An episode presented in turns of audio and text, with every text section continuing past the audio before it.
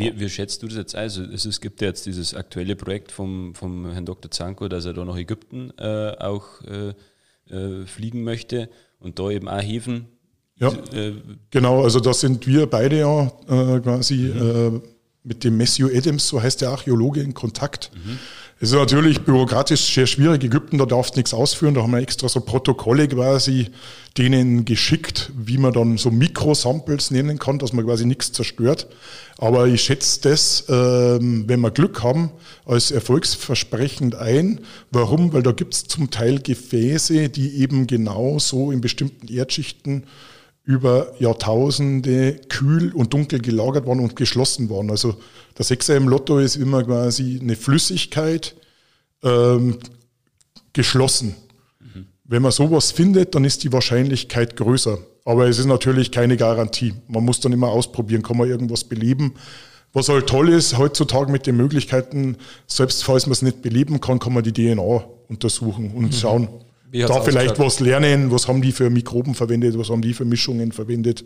Äh, da kann man dann auf jeden Fall was rausziehen. Was ich sehr spannend finde, dass ihr so weit in die Geschichte und Evolution der Hefe zurückblickt, um Forschungserkenntnisse zu gewinnen, die heute in der modernen Hefetechnologie und der modernen Brauereiarbeit helfen könnten. Ähm, weil du ja gesagt hast, also man hat sich ja eigentlich die letzten 100 Jahre der modernen Brautechnologie darauf spezialisiert, Hefen zu isolieren und so hinzutrimmen, dass sie halt die perfekte Arbeit in der Brauerei abliefern. Da werden wir jetzt gleich ein bisschen drüber reden. Aber andererseits, was du gesagt hast, man hat quasi vernachlässigt und kaum Know-how darüber, über die Diversität der Hefen. Mhm. Und vor allem auch durch die, sage ich mal, Craft-Bier-Bewegung und auch durch, durch die, sage ich mal, Diversität, die am Biermarkt mittlerweile auch da ist, ähm, braucht man halt auch Hefediversität, um einfach mehr Geschmäcker bilden zu können, wie wir das hatten in unseren Collab-Projekten, wo du uns immer unterstützt hast hat man ja auch gemerkt, dass da dann wahnsinnig interessante Sachen dabei rauskommen. Aber um jetzt mal zurückzugehen auf das Thema Technik, die meisten Brauereien, zumindest im bayerischen Landen, haben zwei Hefe, eine untergärige für Lagerbiere, also sowas wie helles Pils, und eine obergärige Hefe, die nach bayerischer Bierkultur meistens ein Weißbier ist. Also äh, ganz klassisch, so wie bei uns auch. Wir verwenden da auch zwei Stämme, einen untergärigen Stamm und einen obergärigen Stamm in der Brauerei, da werden wir noch kurz drüber reden. Aber wo war jetzt in dieser ganzen Entwicklung dieser Punkt und was hat es ausgelöst, dass man dann gesagt hat, okay, man hat mehr über die Hefe erfahren im Sinne, wie man sie behandeln muss, damit sie genau das macht und wie man diese, diesen Stamm für untergärig, obergärig dann isoliert hat? Mhm.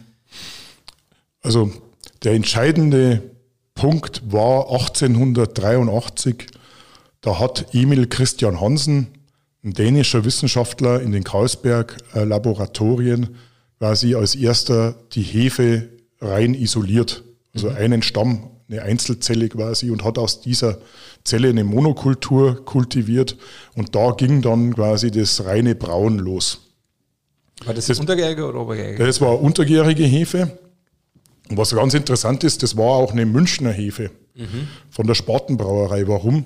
Der war befreundet der Emil Christian Hansen mit dem Sedelmeier. Mhm. Der Sedelmeier war so ein Vorzeige-Industriebaron mhm. oder Industriebrauer, der hat da quasi da so eine so Vorbildsbrauerei hingestellt und er hat auch ganz viele Brauer weltweit und europäisch eingeladen und viele haben dieses Lagerbier dann auch. Er war mit dem Dreher in Schwächert. Genau, Dreher und Schwächert sehr verbandelt. Das waren so diese Vorreiter, mhm. die dieses Lagerbier quasi ver verbreitet haben.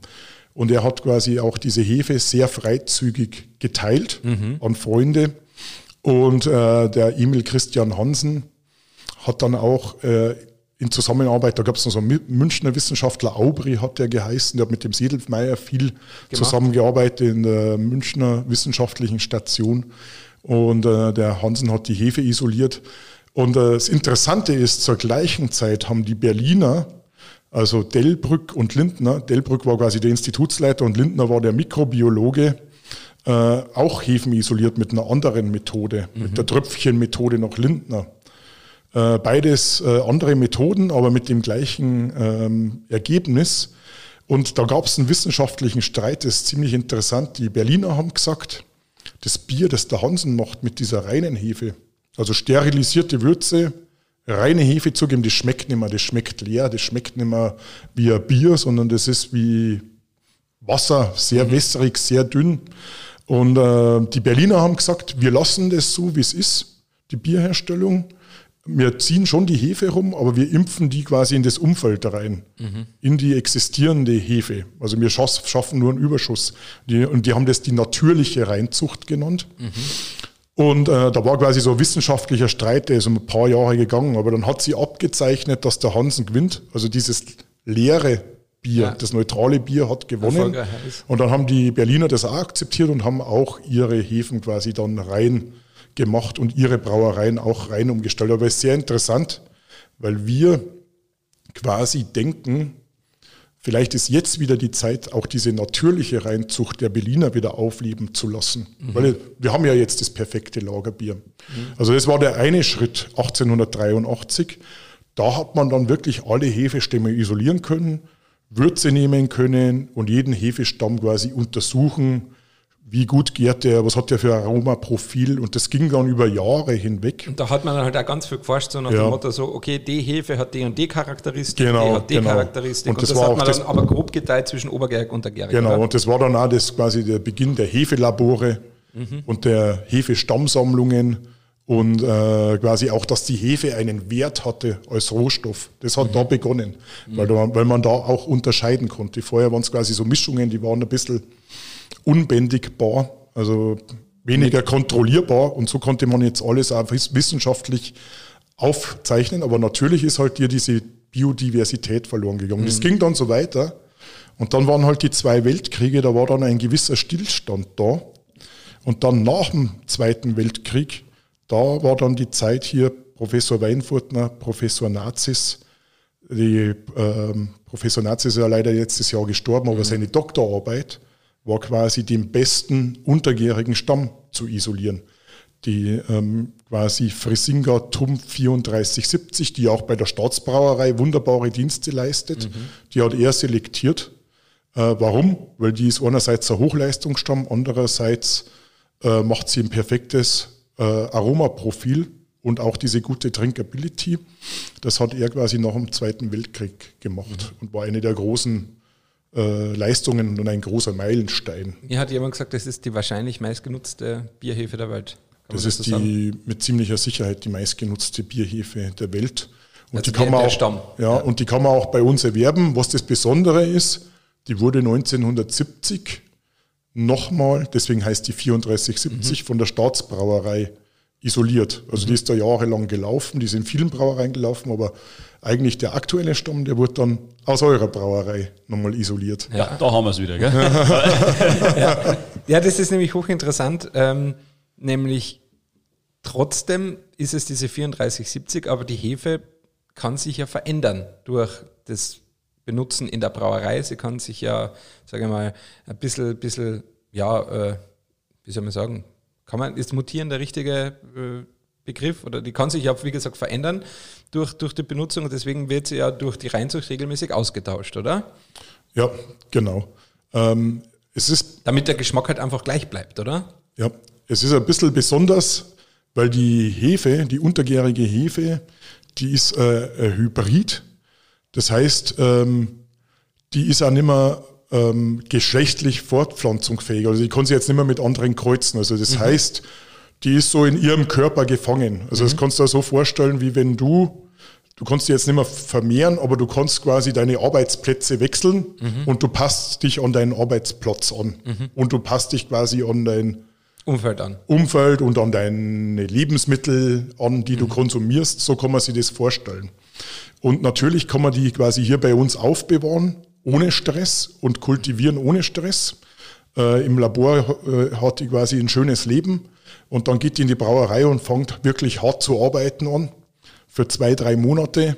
Und dann muss man die wieder quasi erneuern, weil da ist brutaler Stress. Mhm. Wenn man sich vorstellt, die, die schwimmt dann da in so einem 2000 Hektoliter Gärtank auf und ab und vermehrt sich da ein paar Mal und das verursacht dann äh, genetischen Drift und äh, Stress, der zum Teil, also oft sind da die Mitochondrien betroffen, das ist sehr, sehr ins Wissenschaftliche, ja. äh, also da funktionieren dann manche Abläufe bezüglich Atmung und halt Gärung. regelmäßig erneuern im ja, praktischen Betrieb. Genau, ja. genau. Und das Aber ist ja auch der Grund, warum so viele Brauereien auch bei euch ihren Hausstamm isolieren und einlagern lassen, damit sie quasi hier, wie gesagt, auf Urlaub geschickt wird und dann immer wieder äh, äh, heimkommen kann, um dann wieder in die Brauerei gebracht wird, damit einfach das Aromaprofil der Biere, das der Konsument gewohnt ist, quasi stabil bleibt. Genau. Also man kann die Hefe quasi in der eigenen Brauerei laufen lassen, also einen Standardstamm, jetzt mit mhm. dem 3470 oder einen besonderen Standardstamm, den einige Führungen äh, laufen lassen. Dann ist er quasi auf Wanderschaft und, äh, und gewöhnt sich hier an diese Brauerei und den Prozess und dann kann man den wieder einlagern. Das darf man aber auch nicht zu lang machen. Mhm. Meistens sollte er dann so fünf bis zehn Führungen machen. Also und diese, sag mal, Vorgehensweise, die hat auch der Professor Nazis zum Beispiel mit dem Professor Weinfurtner damals exerziert. Ja, der, der hat immer gute Stämme genommen, hat die dann in die Brauereien, die er beraten hat, gegeben, hat die da ein bisschen arbeiten lassen und wieder als neuen Stamm eingelagert. Mhm. Ja. Und so haben sich die angepasst. Das ist so, wie wenn man quasi auf Lehre geht ne? Mhm. oder auf, auf Wanderschaft, wenn man ja. an so Zunft, Zunfthandwerker denkt. Ja. This is the way. Mhm. Aber es gibt auch noch andere, gerade so obergärige Hefen, die sind tatsächlich noch äh, sexuell fortpflanzungsfähig. Mhm. Da kann man auch kreuzen. Da kann man quasi, wenn man jetzt an Menschen denkt, quasi zwei wunderbare Eigenschaften in einem Organismus dann, wenn man zwei Macht stark, sowas auch? Ähm, machen wir jetzt nicht, mhm. ähm, machen andere Forschungsgruppen. Aber ist vielleicht angedacht, in Zukunft auch wieder mehr zu machen. Weil wir haben noch so viel zu tun, unsere bestehenden Stämme zu charakterisieren und auch die, wo wir vor der Hefejagd gewonnen haben. Mhm. Deswegen sind wir jetzt in die Kreuzung äh, noch nicht, nicht so, so eingestiegen. Also ihr versucht diese Diversität, also ihr habt ja auch dieses Riesenprofil an verschiedenen Hefen, habt ihr auch charakterisiert, quasi nicht nur was für ein Flavorprofil sie machen, sondern wie man sie ja auch benutzen möchte. Das, was ihr ganz am Anfang gesagt habt, und zwar, dass du uns ja auch immer sehr viel praktische und Handling-Tipps gibst, also wie man die Hefe herzieht und wie man sie dann benutzt. Was sind denn so die wichtigsten Parameter beim, beim Hefe-Handling und beim Nutzen im Brauprozess, worauf man achten soll ähm, bei, bei der Hefe? Also sind das Temperatur, äh, Gärgefäß? Äh, was sind so die, die wichtigsten, auf die man schauen sollte? Ja, also das hast du sehr gut erwähnt. Wir haben das für die Brauer auch möglichst einfach gestaltet. Für unsere Hefestämme, die am häufigsten genutzt werden, haben wir so eine Art Ampelschema. Mhm. Also wo man die verschiedenen Eigenschaften so wie grün, äh, rot, orange zuordnen kann. Das eine ist natürlich die Gärgeschwindigkeit. Das ist im Brauer immer besonders wichtig. Also wie schnell baut die den Zucker ab? Muss mhm. ich zwei Tage gern oder muss ich sieben Tage gern oder acht Tage? Das andere ist natürlich der Alkoholgehalt, also wie gut ist die Ausbeute oder der Vergärungsgrad, sagt also der Brauer. Wie effizient ist die? Wie effizient, da gibt es manche, die machen nicht so viel Alkohol, aber die sind dann oft sehr interessant im Aroma. Mhm. Wir sagen immer so, je mehr sie die Hefe oft anstrengen muss, also wenn die so ein bisschen kämpfen muss, dann produziert die mehr Aroma, also wie so ein Handwerker, mhm. der wo gerade voll arbeitet und schwitzt, der produziert auch ein bisschen mehr Aroma. so, so stelle ich mir das oft vor. Ja. Und da gibt es manche, die sind schon quasi perfekte Handwerker. Da, da läuft es durch, da rumpelt es durch und äh, da hat man ein sehr neutrales Aroma. Mhm. Und ähm, genau, also Aroma ist ganz wichtig, wie stark äh, gärt die, wie schnell gärt die. Und dann äh, manche Sachen sind halt für den Brauer sehr wichtig. Es gibt so Aromastoffe wie zum Beispiel Diacetyl. Das schmeckt so ein bisschen butterig, äh, süßlich. Mhm. Das will der Brauer nicht in seinem Bier haben. Das baut die Hefe aber auch erst später ab in der Reifung. Und äh, das testen wir natürlich auch. Oder dann bildet die Hefe noch Schwefeldioxid. Äh, das ist ein super äh, Geschmacksstabilitätskomponente, also dann hält das Bier besonders lang und verändert sich nicht. Das charakterisieren wir. Wir schauen auch, welche Zucker lässt die Hefe noch drin, welche äh, Eiweißstoffe lässt die Hefe noch drin. Und im Endeffekt hat dann der Brauer am Schluss so eine kleine Tabelle, so mit zehn Spalten. Und wenn der die liest, dann weiß der genau, wie die funktioniert und wie er es auch herführen muss. Also so haben wir das möglichst einfach gestaltet. Genau, und wenn es auch noch mehr Fragen sind, dann kann er natürlich auch anrufen, wenn er bestimmte Gefäße hat oder mhm. ähm, was weiß ich, bestimmte Lagertanks oder so, das muss man halt dann im Detail abklären. Das heißt aber auch, also ich meine, du hast jetzt auch gerade schon das Diacetyl erwähnt zum Beispiel als Nebenprodukt, was der Brauer nicht haben will. Ähm, wenn man diesen Vergleich, den du vorher gegeben hast, mit dem, wenn die Hefe arbeiten muss, dann bildet es auch mehr Aroma aus. Wenn, man, wenn die Hefe aber zu viel arbeiten muss, gestresst ist, dann passieren ja auch Fehler sozusagen.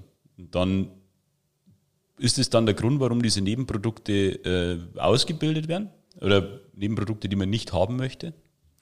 Ja, das ist ein ganz wichtiger Punkt, ohne das du aussprichst. Also wenn man jetzt zum Beispiel ein untergäriges, perfektes Lagerbier macht und die Hefe ist zu viel gestresst, also die hat schon zu viele Gärungen auf dem Buckel ähm, und, äh, und ist vielleicht auch zu niedrig drin, dann hat die zu viel am Kämpfen, dann scheidet die quasi Sachen aus, was weiß ich, Proteinase zum Beispiel, die dann den Schaum angreift. Oder äh, manche Zellen platzen auf, dann wird der pH-Wert vom Bier zu hoch. Dann ist quasi nicht mehr so schön äh, säuerlich erfrischend. Oder scheidet auch Substanzen an, aus, die dann quasi das glanzfeine Bier her noch äh, wieder trüb machen. Das heißt, wenn zu viel Hefestress da ist, kann das negative Auswirkungen haben. Oder die Hefe funktioniert nicht gescheit und die Reifung dann auch nicht. Dann hat man dieses Diacetyl, dieses buttrige Aroma im Bier. Und das weiß der Brauer aber ganz genau eigentlich, wie lange kann ich die hernehmen und ähm, wann muss ich die auswechseln. Und dann gibt's aber halt noch die andere Komponente, wie jetzt zum Beispiel für Weizenbiere oder für Alebiere, da will ich die Hefe ab und zu ein wenig kitzeln und dass es ein bisschen mehr Aroma macht, damit das Bier eben, sag mal, ein breiteres Aromaprofil hat. Oder ein gutes Beispiel ist auch so ein California Common. Äh, das wird, ist ein untergäriges Bier aus Kalifornien. Da wird die untergärige Hefe extra bei 20 bis 25 Grad geführt. Da macht die auch mehr Aroma. Da mhm. kitzelt man die, dass die ein bisschen fruchtigeres Bier macht. Also das, das kann man alles steuern. Aber prinzipiell soll man die Hefe quasi gut behandeln mit wenig Stress, außer man will halt bestimmte Flavor. Da muss man halt die Hefe einfach auch öfters auswechseln, weil wenn ich sie stresse quasi, damit ja. ich ein besonders breites Flavor kriege, kann ich sie halt vielleicht nur einmal oder zweimal verwenden und brauche dann halt über meine Propagation oder über, über andere äh, Komponenten halt einfach frische Hefe, oder? Genau. Man muss sich vorstellen, die, für die Hefe ist das äh, immenser Stress, wenn man sich vorstellt, wo die aus der Natur herkommt. Da hat man relativ niedrige Zuckergehälter. Jetzt, ich habe vorher Früchte erwähnt, aber mhm. in, in äh, Bierwürze, da hast du sehr hohe Zuckergehalte. Das ist ja, wer schon mal äh, Nährbier drunter hat oder wer schon mal für die Zuhörer Bierwürze an sich drunter hat, am besten vor der Würze, wo noch kein Hopfen drin ist, das ist auch richtig süß und das ist ein osmotischer Stress und dann der ganze Alkohol, das ist immenser Stress. Das ist eigentlich nicht das, das äh, Originalumfeld und das halten wir halt auch nur, sagen wir mal, äh, gewisse Zeit lang durch, ohne irgendwelche Schäden. Und deswegen das ist ja eigentlich eine natürliche, sage ich jetzt mal, genetische Obergrenze oder, ja. oder biologische Obergrenze, was Hefe äh, vergären kann bis zu einem gewissen Alkoholgehalt. Ja. Weil wenn ich zu viel Zucker habe, dann sagt sie einfach, nee, Jetzt nicht mehr. Ja, ja. Jetzt ist aus. Also so normale äh, Bierhefestämme, die können halt so bis sag mal, sieben bis zehn Prozent Alkohol. Natürlich mhm. gibt es ein paar Ausnahmen, die marschieren bis zwölf hoch. Aber Hast du mir auch mal eine empfohlen, ja, besonders alkoholtolerant? Ja, da gibt es auch ja. welche, die Anfragen haben wir auch immer. Aber im Prinzip ähm, sind die Bierhefen, weil es auch andere Zucker sind, die Malzzucker oft nicht so hoch alkoholtolerant wie manche Weinhefen mhm. oder Distillerhefen. Und ähm, ja, das kann man sich auch ein bisschen so vorstellen, diesen Hefestress, den du erwähnt hast, äh, so ähnlich wie wenn du jetzt, sag mal, zwei Monate auf die Wiesen gehst, jeden Tag. wenn die jetzt ungefähr 20 Mal geführt wird, ja. Das wäre so, so Stress, wie wenn du jetzt immer auf jeden Tag auf die Wiesen gehst und Gas geben ja. darfst und die überhaupt nicht erholen dazwischen. Ja, ich bin so ein typischer Weißbierhefen. Gell? Ich bin ja eigentlich schon nach einem Tag Wiesen bin ich durch. Gell? Also, also jetzt mal ernsthaft, ich bin jetzt in dem Alter, ich meine, du bist jetzt 45, ich bin jetzt 38, äh, der Done ist da der Jungspund in der Runde mit. Ich bin 22. Ah ja, Entschuldigung. Ja, du, das ist einfach nicht mehr drin. Gell? Also zwei Tage hintereinander aufs Volksfest ist das Maximum der Gefühle und am zweiten Tag ist ja nur noch Halbgas. Gell? Also das ja, ist das so, hey. Also, müssen wir Attribut zahlen. Wir haben halt auch schon ein bisschen äh, mutiert wahrscheinlich ja, echt über mal, die äh, Zeit. Ja, ja, also ich bin eine besonders gestresste Hefe, glaube ich. Ja. Heilandsack. Ähm, pass auf, ähm, wie viele Hefen hat das Forschungszentrum jetzt quasi zu, sage ich jetzt mal, Dienstleistungszwecken im Petto, also quasi die ihr auch rausgeben könnt. Und wie viel habt ihr allgemein hier ein, eingefroren, eingelagert zu Forschungszwecken oder zu, zu, zu ähm, ja, Lagerzwecken als Dienstleistung für, für andere Brauereien? Also wir haben ungefähr 150 Stämme, die sind frei verfügbar. Mhm. Äh, die kann man jederzeit bestellen, wobei ungefähr nur 50 richtig gut charakterisiert sind. Mhm. Weil da, sagen wir mal, äh, Kosten-Nutzen auch so ist. Die, die Charakterisierung, das äh, nimmt einen Haufen Zeit in Anspruch. Was immer mehr kommt, ist interessant. Wir haben auch oft von sehr kleinen Ortschaften, wo es die Brauerei schon immer gibt, Hefen da, die liegen da und die werden zum Teil auch abgefuckt, um mhm. irgendein altes Bier zu kreieren. Das ist vielleicht auch so an die Brauer oder Hobbybrauer was. Also wenn es mal irgendein lokales Bier, könnt ihr mal nachfragen. Dann haben wir ungefähr noch 150 Hefestämme, Bierhefestämme, die ähm, quasi von Brauereien eingelagert sind, die quasi nur ihnen gehören. Als Backup. Als Backup, äh, Sicherheitskopie oder wie wir vorher schon gesagt haben, die haben ein paar Durchläufe gemacht. Oder das Bier wird vielleicht auch nicht mehr gemacht, es wird vielleicht nur aufkommen für später mal. Mhm. Ähm, und dann haben wir äh, circa 3000 Hefestämme so von Projekten und so weiter. Das sind aber nicht nur Bierhefestämme, sondern das sind da wilde Hefen, ähm, Hefen aus äh, Kontaminationsfällen. Es gibt so übervergärende Hefen. Genau. Und äh, bei uns auf der Homepage kann ich nur empfehlen, da sind manche sehr schön gelistet. Da gibt es also Spezialhefen, was weiß ich, für belgische Biere, für Ales, mhm. Kölsch, Ale-Hefen. Also jeder Biertyp hat auch seinen eigenen Hefetyp. Und äh, da, wenn man Hobbybrauer ist, kann man sich da sehr gut beschäftigen und auch verschiedene Biertypen damit machen. Ich wollte jetzt gerade sagen, also man, man, muss nicht, man muss nicht Brauerei sein, um hier bestellen zu können, sondern es, wenn, wenn, wenn, wenn man Lust hat, daheim was auszuprobieren als Hobbybrauer, dann darf man bei euch auch ordern.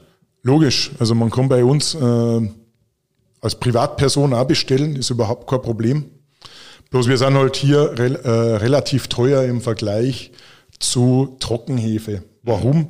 Weil das wird quasi ähm, steril im Labor hergeführt oder aseptisch hergeführt und auch manuell noch abgefüllt in Flaschen. Also kostet halt so eine Flaschen äh, 500 Milliliter 160 Euro. Das muss man sich halt schon genau überlegen, ob man das investieren will oder nicht als Privatperson. Mhm. Aber es machen schon einige, die wo ein spezielles Bier machen wollen, äh, die das in Anspruch nehmen. Ja. Und man kriegt halt ein makelloses Produkt. Also absolut, also das ist mikrobiologisch absolut rein. Das ist unser großer Vorteil. Das ist nur die pure Hefe. Wir können auch so diese Hefeblends machen, also diese Mischungen, wie der Tissi vorher schon erwähnt hat, jetzt für zum Beispiel den Kohlabbruch, dass man sich quasi Spezialmischungen zusammenstellen lässt. Das war das sehr sind, geil übrigens. Ja, das sind halt die, die Vorteile bei uns. Es ist halt so ein bisschen tailored, mhm. ähm, die, also maßgeschneiderte Anfertigung. Ja. Und wir können natürlich halt dann auch beraten. Aber genau. jetzt für das ist ja mal, das, was ich immer so stark ja. in Anspruch nehmen muss. ja. ja. Nee, ähm, das ist äh, hochspannendes Thema. Ich habe noch einige weitere Punkte auf meiner, auf meiner theoretischen Ansprechliste, aber es ist jetzt echt ein bisschen, äh, ja, es ist einfach ein, ein, ein hochkomplexes Thema. Ähm, es ist vor allem ein Thema, das quasi nicht aufhört. So wie man über Hopfen oder Malz ewig reden könnte, ist es mit der Hefe genauso. Wobei ich hier fast verleitet bin zu sagen, dass man über Hefe viel mehr Komplexität Diversität in der Bier reinbringen kann als über die anderen Rohstoffe. Da mag man sicher jetzt darüber diskutieren und streiten, ist sicher auch Philosophie-Sache. Aber mit der Hefe kann ich halt ähm, ganz andere Aspekte in der Bier reinbringen. Ich kann mich erinnern, ich war mal bei einer Verkostung, als ich hier noch an der Uni gearbeitet habe, wo man Weißbierwürze von der Staatsbrauerei gehabt hat und dann haben sie das mit vier oder fünf verschiedenen Weißbierhefen vergoren, vier oder fünf verschiedene Stämme. Es war dieselbe Hopfung, es war dasselbe Malzbody, na, es war dieselbe Würze. Ich glaube, das war wirklich unsere Kristallwürze.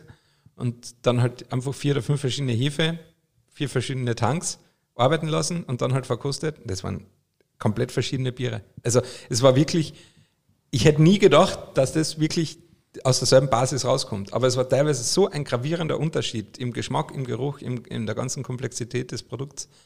Ähm, unvorstellbar. Das ist äh, super schön, dass du das erwähnst, weil das war für mich auch so ein Augenöffner, als mhm. ich hier gearbeitet habe. Auch ungefähr gleiche, äh, gleicher Aufbau. Ähm, und ähm, wir haben da damals Bananenwein und Bierwürze vergoren, also Bananensaft. Mhm. Das war so ein bestimmtes Projekt, auch mit drei, vier Hefen und es war alles ganz unterschiedlich. Eins hat nach Rotwein geschmeckt, eins hat nach Weißbier geschmeckt, eins war eher neutral. Und ähm, ich sage immer zu den Studenten, stellt euch vor, ihr habt äh, Bierwürze wenn einer noch keine Bierwürze drunter hat, Karamolz oder sowas in die Richtung und äh, fertiges Bier. Und das, was dazwischen liegt, das ist eine Verwandlung oder diese Biotransformation, wie wir sagen, das ist die Hefe. Das äh, 80 Prozent, sag mal, der aromaaktiven Substanzen, die kommen vom Hefestoffwechsel. Natürlich kann ich mit Hopfen sehr viel machen und mit äh, Röstmalz und so weiter. Aber die Hefe wandelt es eigentlich ja erst zum Bier um. Und da sind wir halt erst am Anfang sage ich mal. Da haben wir jetzt Hefestämme, die es gibt, charakterisiert, aber in der Natur gibt es äh, 1800 bekannte Arten und äh, wahrscheinlich 360.000 Arten sind irgendwo in Nischen da. Und äh, wir haben da, wie gesagt, an der, erst an der Spitze des Eisbergs und äh, diese Forschung in, in dem Sektor, sag mal, auch wilde Hefen zu verwenden zum Gären, die geht so seit 2015 voll ab. Da waren auch wir mit die Ersten, die hier die Veröffentlichung rausgebracht haben. Das, das explodiert quasi. Jeder nimmt irgendwie Weinhefen, Hefen aus irgendwelchen anderen Getränken, probiert die mal in Bierwürze aus. Und ich konnte auch nur das äh, wiederholen, was der Tissika gesagt hat. Als kleine Brauerei tut man das auch ziemlich einfach. Da hat man Würze und was soll ich, teilen wir die Würze auf in 5, 20 Liter Behälter und schmeiße einfach fünf verschiedene Hefen rein und schau, was rauskommt. Als Industriebrauerei ist das halt ziemlich schwierig, weil mhm. da muss die Hefe dann sauber sein. Da habe ich einen extra Hefekeller, das soll da enormer Aufwand. Deswegen gibt es so wenig, sag mal, größere oder mittlere Brauereien, die wirklich zwei, drei, vier Hefestämme nutzen. Warum? Weil das ist ein, ein ganz neuer Raum und eine ganz neue, sag mal, technische Ausstattung. Das ist mhm. viel aufwendiger. Da hat man also als kleiner ähm, leichter. Mehr Flexibilität am und, Ja, genau. Und hat man vielleicht aber auch eine Nische, ne, wo man ja, reinstoßen klar. kann. Das machen ja auch viele. Vor äh, zwei, drei Jahren äh, hat dann auch in Amerika ein Freund von mir diesen Begriff äh, Yeast Forward geprägt. Erst gab es in Amerika mit dieser ganzen Craft Bierwelle mhm. diese Hop Forward Biers. Und jetzt ist quasi, sind wir gerade in dieser Yeast Forward mhm. oder Microbe Forward. Also wenn man an die Neipass denkt, mhm. das sind quasi alle spezielle Fermentationen. Und ich glaube, am Ende kommt halt dann raus, dass man einfach mit allen Rohstoffen rumspielt. Ja. Und mei, viele Biere werden dann auch wieder verschwinden, aber gute werden sie dann schon halten und eine gewisse Nische abdecken. Ein guter Holz aus. Ja, genau. Wie man so schön sagt. Also ich muss an der Stelle einmal sagen, also ich meine, ihr, habt ja, ihr seid beide aus der, aus der Materie. Ja? Für euch ist das äh, immer wieder spannend, aber ihr kennt euch aus darin. Und für mich als Laie, wenn ich so die letzten Monate anschaue und, und Jahre jetzt auch schon, wo wir den Podcast machen, ähm, es ist unfassbar, wie für mich als Laie sich dieses Thema Bier nochmal neu öffnet. Also weil man einfach diese ganze Komplexität hat, nicht nur was die Rohstoffe betrifft. Mit Florian Lehnert, die haben ja die Sensorik auch gemacht, dass wir viel verschiedene Aspekte es rund um dieses Produkt Bier gibt. Das ist, also es ist für mich immer wieder erstaunlich zum Singen. Und wenn man dann so wie hier jetzt die ganze Komplexität äh, von der Hefe versucht, in einer Stunde Podcast unterzubringen und man erstmal realisiert, das, das geht nicht. Das geht nicht. Ich kann dieses Thema nicht Nein, in eine Stunde unterbringen. Ja, und, und außerdem, wenn man dann einmal anfängt zu erzählen, dann vor allem, egal welches Thema, dann ja, kommt, dann, kommt man nicht mehr zum Ende. Aber, ich, ich glaube äh, aber fast, das Thema Hefe haben wir hier im Podcast noch nicht beendet, wenn ich ehrlich bin. Also es gibt so, so viele Aspekte, ich glaube, wir müssen die fast nochmal einladen einmal. Sehr gerne. Also, weil das, also für diese Episode, glaube ich, müssen wir es jetzt dann beschließen. Aber, ja. also, nein, aber deswegen sage ich, du kannst diese, dieses Thema einfach so, in, in so aus so vielen verschiedenen Perspektiven behandeln. Und das, das macht es einfach so spannend. Ja. Und, und, und, wie viel ihr heute auch schon wieder gelernt habt zum Thema auch diese Hefehistorie oder Evolution ähm, und was wir eigentlich mit einem Blick zurück in die Vergangenheit für die Zukunft noch lernen können. Also wirklich, ja, also das ist super spannend. Das ist auch immer unser Ansatz, weil wir sind ja Wissenschaftler hier.